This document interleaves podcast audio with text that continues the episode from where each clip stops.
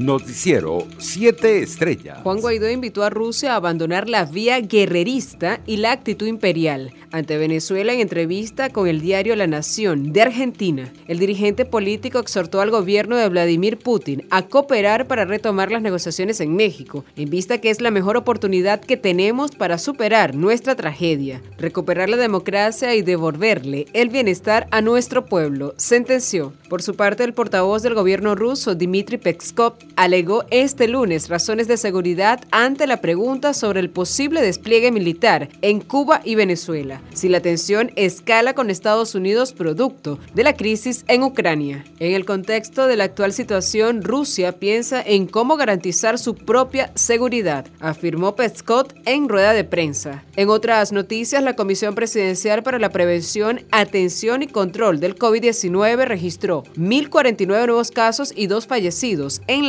últimas 24 horas en el país. En total de contagios ascendió a 455.023 y el de víctimas mortales se ubicó en 5.380.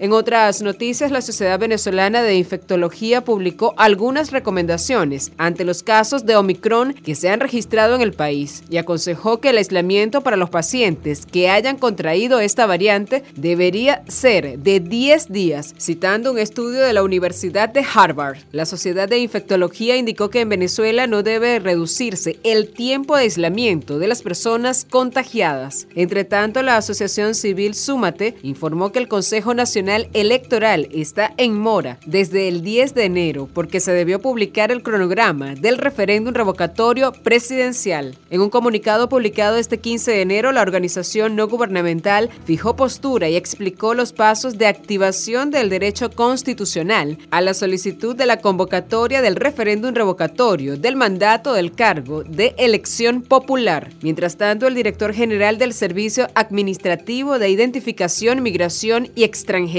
Saime Gustavo Vizcaíno informó que los venezolanos que tienen doble nacionalidad deberán contar también con el pasaporte de Venezuela vigente para poder ingresar, permanecer y salir del país. En una entrevista en una radio local, el funcionario detalló que las reglas sobre el ingreso y salida con pasaporte vigente no había cambiado y explicó que el Saime flexibilizó la medida desde finales de 2020 hasta mediados de 2021 debido a las restricciones aplicadas por el gobierno venezolano para frenar los contagios de COVID-19. Internacionales. Amnistía Internacional denunció este lunes que el gobierno de Rusia ha desatado una persecución despiadada contra las estructuras y seguidores del líder opositor ruso Alexei Navalny, que hoy hace un año fue detenido al regreso a Moscú desde Berlín y que desde entonces se encuentra en prisión. En los últimos 12 meses, las autoridades rusas lanzaron una campaña sin precedente de represión y persecución contra el líder opositor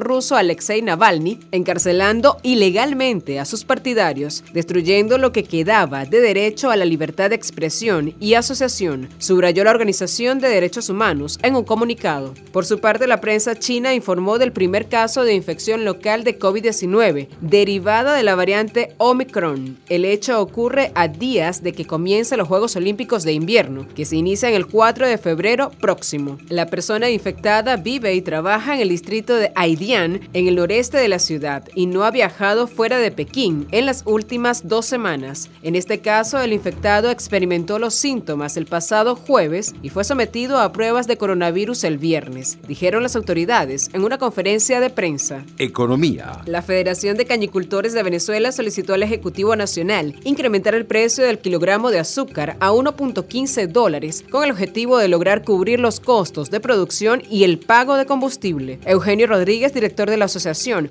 precisó que para garantizar el transporte del rubro se ven en la obligación de pagar el litro de gasoil en 50 centavos de dólar, monto que reduce las ganancias de los productores. El productor agropecuario detalló que ante esta situación la remuneración que reciben por su trabajo es igual al monto que percibían hace un año. Deportes. El español Rafael Nadal, número 6 del ranking mundial, convenció con una perfecta puesta en escena en la primera ronda del Abierto de Australia, tras superar con comodidad al estadounidense Marcos Girón por 6-1, 6-4 y 6-2 en un partido en el que no se concedió ninguna pelota de ruptura. Han sido meses muy complicados para mí. Es importante estar más feliz, comentó tras cerrar su estreno en menos de dos horas. Noticiero 7 estrellas.